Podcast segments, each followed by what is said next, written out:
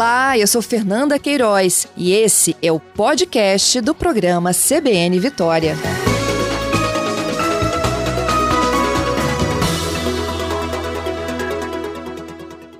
Olá, Daniel, seja bem-vindo aqui ao CBN Vitória. Bom dia, Fernanda. Bom dia para todos que nos ouvem. Bom, Daniel, a gente sabe, né, de todo esse processo aí de interrupção, só que de uns meses para cá a gente tem visto aí, né, notícias da retomada, não só da retomada da, parcialmente das atividades da Samarco aqui no Espírito Santo, também como a gente gostaria de explicar para os nossos ouvintes o que é esse processo de recuperação judicial e como ele tramita hoje. Me ajuda nisso? Claro, Fernanda. Bem, uma recuperação judicial é um processo em que uma empresa em dificuldade financeira é, aciona o Poder Judiciário para que é, se faça uma negociação de um acordo que permita o pagamento dos credores é, dentro dos critérios de um processo judicial. É, a Samar, como você já adiantou, Fernanda, é, operava normalmente até o rompimento da barragem de Fundão, quando então ela teve que encerrar, paralisar as suas atividades, o que perdurou por alguns anos até que a empresa pudesse retomar as licenças e conseguir então voltar a operar, o que hoje acontece acontece desde dezembro de, de 2020, desde o final do ano passado, é, com, o, com 26% da capacidade é, da empresa. Então, é, a Samarco precisou entrar num processo de recuperação judicial, especialmente para sanar é, um passivo financeiro, dívidas financeiras, que estão pendentes de pagamento com alguns credores internacionais. É importante, Fernanda, que todos entendam que a Samarco não é uma empresa que entrou em recuperação judicial naquela mesma condição que, em geral, é, as companhias é, fazem esse pedido judicial. Né? Quando uma empresa vai à recuperação judicial, em geral, ela está devendo os empregados, devendo fornecedores, devendo bancos, em, um, uma quantidade expressiva. A Samarco não tem um passivo distribuído, pulverizado assim. Né? Mesmo sem atividades desde 2015, de 2015 até 2020, a empresa continuou honrando seus compromissos com os empregados, manteve os salários absolutamente em dia, manteve os fornecedores também totalmente pagos, é, o que fez com é, recursos das suas acionistas, que colocaram dinheiro mesmo quando a empresa não tinha receitas porque não estava vendendo nada. Né? Mas as dívidas financeiras, que são obrigações assumidas com bancos estrangeiros antes do rompimento, Samar queria lá fazer uma expansão das suas, das suas instalações e pegou um dinheiro emprestado com bancos estrangeiros antes do rompimento. Com o rompimento, a Samarco não teve condições de honrar esses pagamentos para os credores financeiros. E esses credores financeiros, esses bancos lá atrás emprestaram, cederam, venderam esses créditos para fundos abutres. É, são instituições que tipicamente atuam é, comprando créditos baratos, porque o, o, credor originário não quer ficar esperando o devedor ter condição de pagar, então eles vendem esses créditos fundos e esses fundos ficam esperando a hora certa, ou que eles entendem que é a certa, para tentar obter o maior lucro possível nessa operação creditícia, recebendo o maior valor que puderem. Então, essa dívida financeira hoje está na, nas mãos desses fundos abutres que não, for, que não receberam os valores é, durante esses anos, e eles então iniciaram Fernando, uma série de tentativas judiciais de receberem esses valores, é, apreendendo saldos bancários da Samarco. Né? Isso começou exatamente quando a Samarco retomou as operações ali em 2020. E aí, é, como forma de se proteger contra esse ataque hostil dos fundos abutres, a Samarco então ingressou com pedido de recuperação judicial como forma de é, garantir a retomada serena das suas operações. Porque uma recuperação judicial, Fernando, é, faz com que todas as execuções contra a empresa sejam suspensas por seis meses, pelo menos. Então, a Samarco ganha a condição de evitar que os seus saldos bancários sejam usados para pagar esses fundos abutres e ganha a condição de seguir na sua retomada normalmente. Em linhas gerais, foi esse é, o objetivo com a recuperação judicial. Daniel, qual o montante de, de, dessa, dessa dívida aí, com esses. Agora, né? Os donos dessa dívida aí são esses fundos que você chama de abutres? A dívida total da Samarco na recuperação judicial é de 51 bilhões de reais. É, se nós olharmos de cima essa dívida, metade dela é a dívida com os acionistas. Porque, como eu expliquei, do, desde 2015, desde o rompimento, quando o dinheiro da Samarco acabou, é, as acionistas vieram aportando recursos pro, é, periodicamente para que a empresa pudesse fazer, é, é, honrar os compromissos básicos e se mantivesse em pé. Né? Além disso, as acionistas também pagaram as, os aportes para a Fundação Renova, que é a fundação, como todos sabemos, que está encarregada de fazer a reparação dos danos decorrentes do rompimento de fundão. Então, as acionistas são credoras de quase metade desses 51 bilhões de reais. E a outra metade está justamente nas mãos dos fundos abutres. Né? É, então, esse, esses são os valores envolvidos na recuperação judicial, Fernando. É, o processo de recuperação ele já foi aceito pela Justiça. Vocês já estão, então, em fase aí de detalhamento do plano de recuperação. Exatamente. Nós entramos com pedido de recuperação judicial no dia 9 de abril desse ano. Né? No dia 12 de abril, o juiz, aqui da segunda vara empresarial de Belo Horizonte, que é o juiz que, que recebeu esse processo de recuperação judicial, o juiz verificou que a SAMAC estava atendendo todos os requisitos da lei e deferiu o processamento da recuperação judicial. Então, é, iniciamos ali no dia 12 de abril já é, o regime da recuperação judicial é, com a decisão é, do doutor Adilon Claver, que é o juiz é, da segunda vara empresarial. Desde então, é, a Samarco cumpriu rigorosamente o que lhe competia nesse processo, Fernanda. nós apresentamos já, como você adiantou, o plano de recuperação judicial, que é o programa, para que os nossos ouvintes nos entendam, o que é esse plano? É um programa de pagamento dos credores certo? Que a Samarco idealizou, que a Samarco construiu à luz de um fluxo financeiro que permita pagar de maneira responsável é, todos esses credores. A Samarco não quer deixar de honrar os seus compromissos, mesmo com esses fundos abutres que têm essa atitude tão hostil e agressiva contra a companhia. Se eles são credores, têm que receber.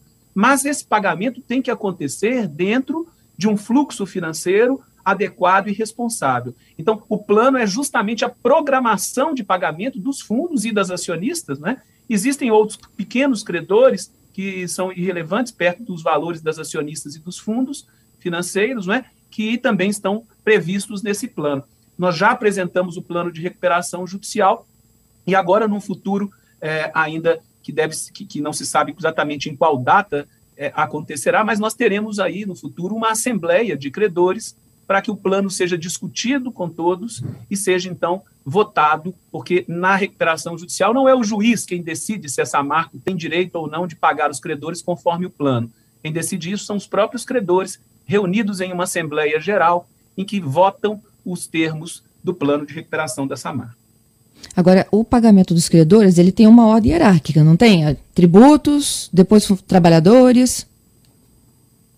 Na verdade, Fernanda, essa ordem hierárquica é muito comum nas falências. Lá sim, hum. você tem uma ordem de trabalhistas, fiscais, é, credores com garantia real, credores comuns e assim por diante. Aqui nas recuperações judiciais, é, o, o, a forma de se pagar, inclusive a ordem dos pagamentos, é prevista nesse plano de recuperação judicial. Mas é aquilo que eu, que eu expliquei aqui, que agora a gente pode ilustrar com maior clareza, Fernanda. A Samarco praticamente não tem dívidas com empregados, certo? Porque a, a, os salários foram mantidos absolutamente em dia nesse tempo todo, mesmo quando as operações da empresa estavam paralisadas, com o dinheiro que vinha é, periodicamente das acionistas. Né? Então, é, o, se você me perguntar, tem algum empregado que é credor da recuperação judicial da Samarco? Sim, tem alguns empregados que são credores, porque no dia 9 de abril, quando a gente entrou, alguns pequenos valores estavam ali no fluxo do pagamento, como é o caso de 13 terceiro salário, por exemplo. Então, como nós somos obrigados a listar todos os nossos credores, existe lá uma listinha de empregados da Samar que tem dinheiro para receber, mas não é salário atrasado, não é férias atrasadas, não é fruto de condenação judicial, de valores que não foram pagos. É o, é o saldozinho do 13 terceiro salário que tinha que entrar para dentro da recuperação judicial. Então, a forma de se pagar os credores é a forma do plano. Essa hierarquia não é exatamente aplicável aqui às recuperações judiciais. Então, é na Assembleia que se decide o que se paga primeiro? É, na verdade, os credores vão ser pagos no, no mesmo tempo, tá certo? Só que o plano de recuperação judicial ele prevê condições diferentes de pagamento para cada uma das classes de credores. Então, os empregados têm um, um programa de pagamento que está no plano, os fornecedores têm outra outra forma, os fornecedores menores têm uma determinada forma, os credores financeiros têm uma determinada forma, que é a mesma do, do crédito dos acionistas. Isso tudo já está no plano de recuperação judicial que foi apresentado pela Samarco no processo. Agora, qual será o plano final que vai ser aprovado? É possível que haja ajustes, que aconteçam ajustes nesse plano, e nós saberemos qual é o plano final quando ele for objeto de deliberação da Assembleia de Credores. Uhum. Agora, é, como que a, a Samarco pretende se capitalizar para poder gerar né, é, é, esses recursos que estão ali listados no processo de recuperação judicial? Eu pergunto como se capitalizar, porque hoje ela tem 26% da sua atividade, não é isso? Sim. É, Fernanda, é, essa é uma ótima pergunta. Mesmo com 26% é, de sua capacidade, a Samarco hoje gera receitas que felizmente são suficientes para que ela pague as suas contas. Então, a Samarco não precisou mais de receber aportes periódicos todo mês para pagar suas contas, que ela vem gerando receita suficiente para honrar os seus compromissos. É, esse plano de retomada é um plano também feito com muito cuidado pela companhia, porque os, um dos seus valores essenciais é que se tenha uma retomada de operações que seja absolutamente segura para a companhia, para a sociedade mineira e, e, e capixaba, é, enfim, para o pro processo minerário brasileiro. Então, por isso que se demorou tanto para ter todas as autorizações, fazer mineração da maneira mais responsável que se possa fazer. E então, esses 26% vão sendo, vão sendo aumentados, a capacidade de produção vai sendo aumentada no curso dos anos. Com isso, mais dinheiro entra para a companhia, e aí então é, o destino desse dinheiro é, em primeiro lugar, seguir com os compromissos de reparação dos danos do acidente, essa é uma premissa muito importante, Fernanda, que todos nos compreendam, que todos os nossos ouvintes conheçam. A premissa da Samarco é que a reparação dos, dos danos do acidente de Fundão não serão comprometidos, a, reparação, a reparação não será comprometida de nenhuma forma é, pela, por essa recuperação judicial. Então, o dinheiro que hoje é originado com a retomada da, da produção e que isso e que será um dinheiro certamente que, se, que crescerá à medida que, que, a, que a retomada for se ampliando, né, ele é destinado principalmente ao pagamento dos compromissos de reparação do acidente e também destinados né, ao pagamento dos credores na forma do plano que vier a ser aprovado. Então, esse é o fluxo que se pretende implantar na Samarco para que a gente possa, então, pagar, é, também pagar os credores na forma do plano.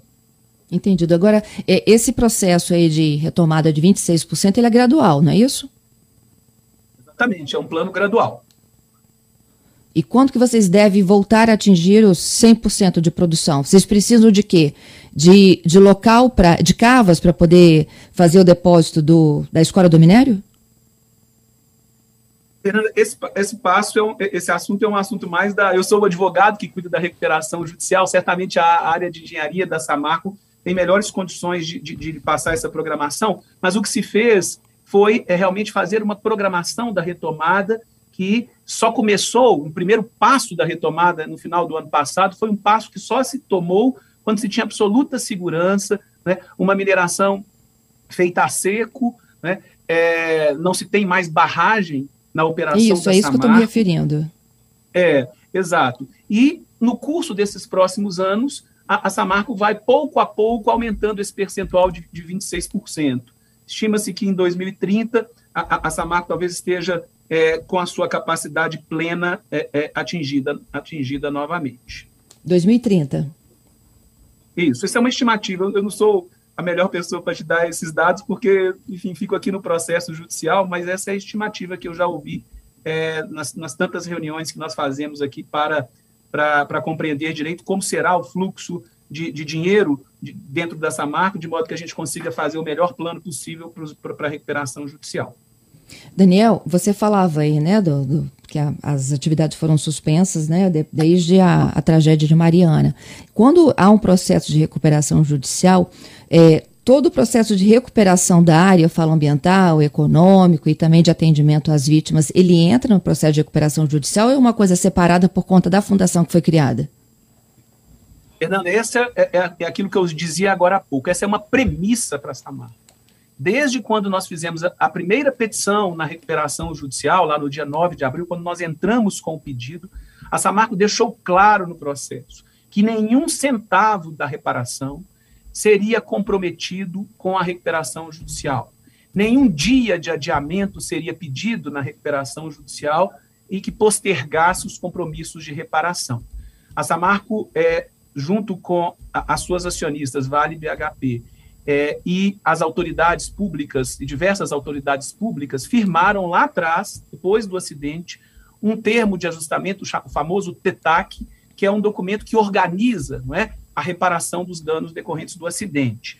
Foi nesse instrumento que se concebeu a Fundação Renova, que é uma fundação destinada a gerir, a, a, a organizar e a gerir, tá certo? Todos os programas de reparação.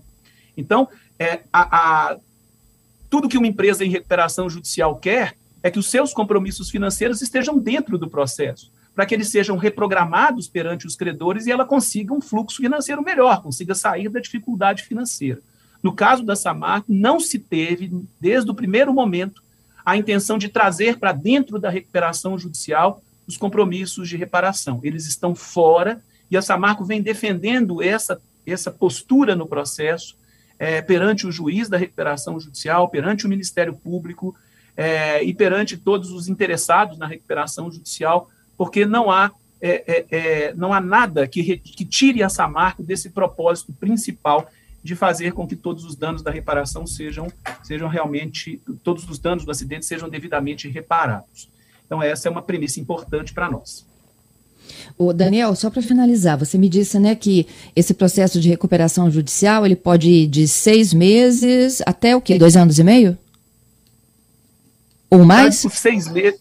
É, um processo de recuperação judicial é, é, tem uma duração que não é possível prever e não há marcação na lei de um tempo de um tempo fixo. É, eu, eu, eu te, realmente te, te mencionei, mencionei para você os seis meses, porque a lei diz que durante os primeiros seis meses da recuperação judicial, os credores ficam impedidos de tentar bloquear valores, saldos bancários, é, penhorar bens da Samar. Esses seis meses são prorrogáveis por mais seis meses, de acordo com a própria lei.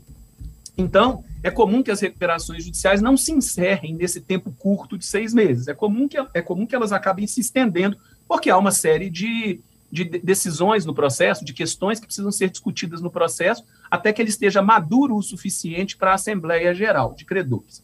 Então, é, nós não conseguimos estimar se o processo da Samarco vai durar seis meses ou se ele vai durar um ano ou mais que isso. É, a Samarco não tem interesse nenhum em fazer com que esse processo se estenda no tempo indevidamente, mas nós precisamos que as questões importantes da recuperação judicial da Samarco sejam decididas, sejam resolvidas, é, para que a gente possa ter, então, o momento adequado, para que chegue o momento adequado de se fazer é, é, a Assembleia Geral e se decidir sobre o plano de recuperação. Não uhum. há como estimar nesse momento se isso vai acontecer nos seis meses, em um ano ou mais que isso. Uhum. Eu sei que essa também não deve ser uma pergunta da sua área, Daniel, mas esse momento de pandemia, é, de, de alguma forma, atrapalhou os negócios da Samarco, mesmo com a retomada, a essa, toda essa restrição global, ou não?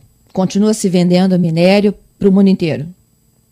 Fernando, eu vou te responder essa pergunta como experiência pessoal que eu, que, eu, é, é, que eu tive agora há alguns meses, poucos meses atrás, quando logo depois da recuperação judicial, os administradores judiciais foram fazer inspeções é, na sede e nas áreas de operação da, da SAMAR. Né? Os administradores judiciais são profissionais nomeados pelo juiz para supervisionar a recuperação judicial. E aí nós, então, é, fomos até o complexo de Germano, aqui em Mariana, e depois fomos ao terminal de Ubu, né, aí em Anchieta. É, eu estive acompanhando os administradores judiciais nas duas visitas. E nós estávamos ali é, nesse, nessa segunda onda, talvez, da pandemia, né, ali em abril ou maio, quando nós tínhamos ainda um, um cenário pior do que talvez nós tenhamos hoje. É, e, e, a empresa, o que nós vimos, os administradores judiciais e, e, e, eu próprio que estava, que os acompanhava, o que nós vimos foi uma empresa muito determinada, é, muito viva, é, caminhando firmemente no sentido de fazer com que essa retomada se, se concretize e que os avanços dela cheguem logo.